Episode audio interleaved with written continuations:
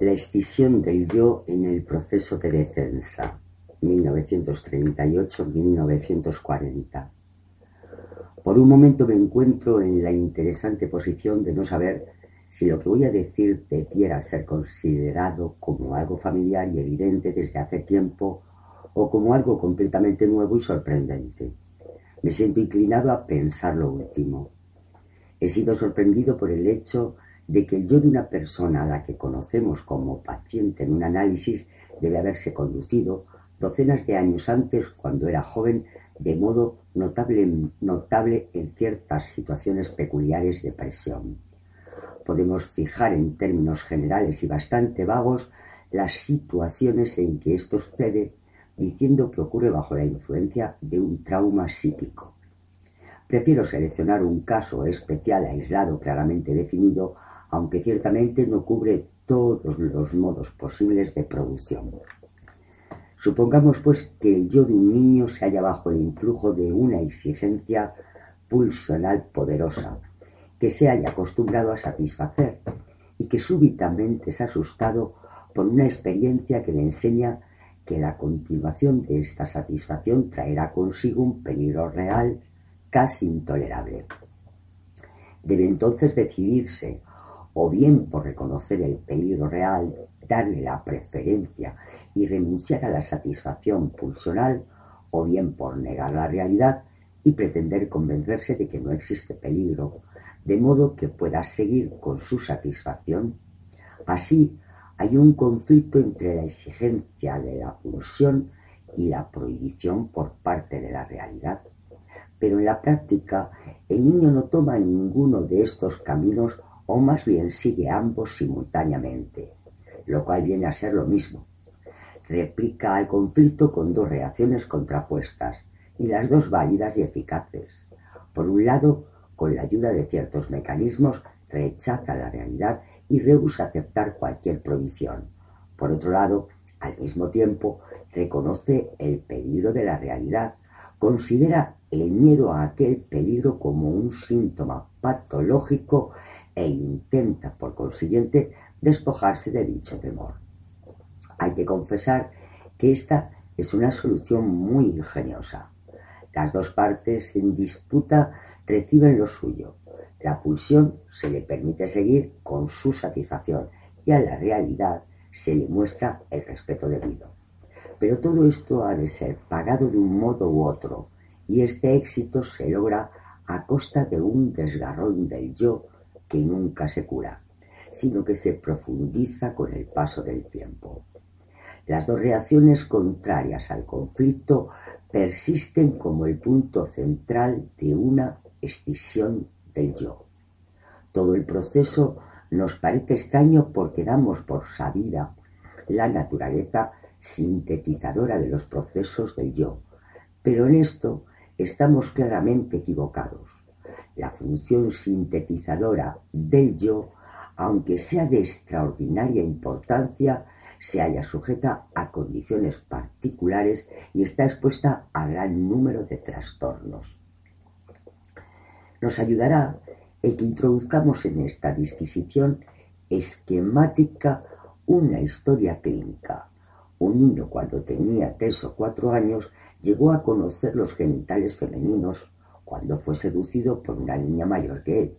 Después que estas relaciones quedaron rotas, continuó la estimulación sexual practicando con celo la masturbación manual, pero fue pronto sorprendido en esto por su enérgica niñera y amenazado con la castración, cuya práctica fue atribuida como de costumbre al padre. Así, se hallaban presentes en este caso las condiciones calculadas para producir un tremendo efecto de susto. Una amenaza de castración en sí misma no tiene por qué producir una gran impresión. Un niño rehusará creer en ello porque no puede imaginar fácilmente la posibilidad de perder una parte de su cuerpo tan altamente estimada. Su visión precoz de los genitales femeninos podría haber convencido al niño que nos ocupa de tal posibilidad, pero no dedujo de ello esta conclusión porque su desvío a hacerlo así era demasiado grande y no, y no existía un motivo que pudiera obligarlo a tal cosa. Por el contrario, si sintió algún temor, fue calmado por la reflexión de que lo que le faltaba a la niña aparecía más tarde. Le crecería un pene después. Cualquiera que haya observado bastantes niños pequeños podrá recordar que ha encontrado estas consideraciones a la vista de los genitales de una hermanita pequeña. Pero es diferente si los dos factores se presentan juntos. En este caso la amenaza revive el recuerdo de la percepción que hasta entonces ha sido considerada como inofensiva y encuentra en ese recuerdo la la temida confirmación. Ahora el niño piensa que comprende por qué los genitales de la niña no mostraban ningún signo de pene y ya no se atreve a dudar de que sus propios genitales pueden seguir el mismo destino. A partir de entonces no puede evitar el creer en la realidad del peligro de la castración. El resultado habitual del temor a la castración, el resultado que se considera como normal es que o bien inmediatamente o después de una lucha considerable, el muchacho acepta la amenaza y obedece a la prohibición, o bien completamente o por lo menos en parte, es decir, no continúa tocando sus genitales con la mano. En otras palabras, abandona en todo o en parte la satisfacción de la pulsión.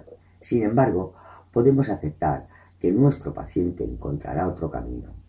Creó un sustituto para el pene que echaba de menos en las hembras, es decir, un fetiche. Haciéndolo así, en verdad, que negaba la realidad, pero había salvado su propio pene.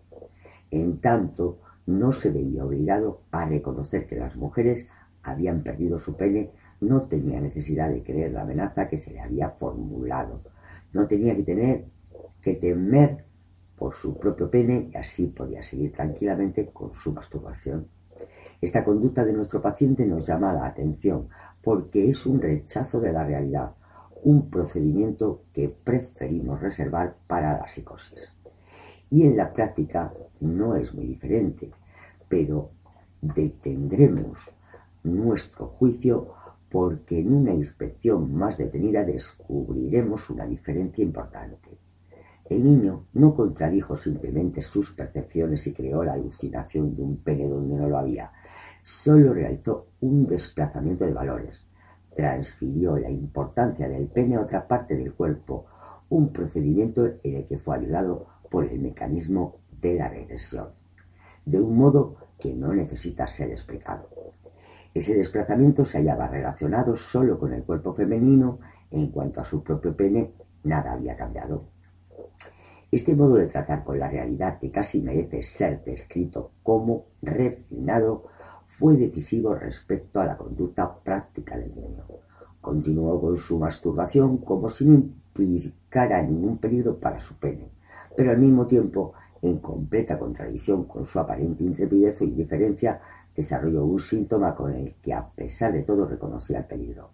Había sido amenazado con ser castrado por su padre e inmediatamente después, al mismo tiempo que con la creación de su fetiche, desarrolló un intenso temor de que su padre lo castigara, el cual requería toda la fuerza de su masculinidad para dominarlo e hipercompensarlo. Este temor a su padre era silente sobre el sujeto de la castración, ayudándose por la regresión a una fase oral, asumía la forma de un temor a ser comido por su padre. Al llegar a este punto, es imposible olvidar un fragmento primitivo de la mitología griega que dice cómo Cronos el viejo dios padre devoró a sus hijos e intentó, e devorar, como a los demás, a su hijo menor Zeus, y como éste fue salvado por la fuerza de su madre y castró después a su padre. Pero, volviendo a nuestro caso, hemos de añadir que el niño produjo además otros síntomas que, aunque era leve, conservó hasta el día. Era una susceptibilidad ansiosa ante el hecho de que fuera tocado cualquiera de los dedos de sus pies, como si en todo ese vaivén de negación y aceptación fuera la castración, sin embargo, la que encontró una más clara expresión.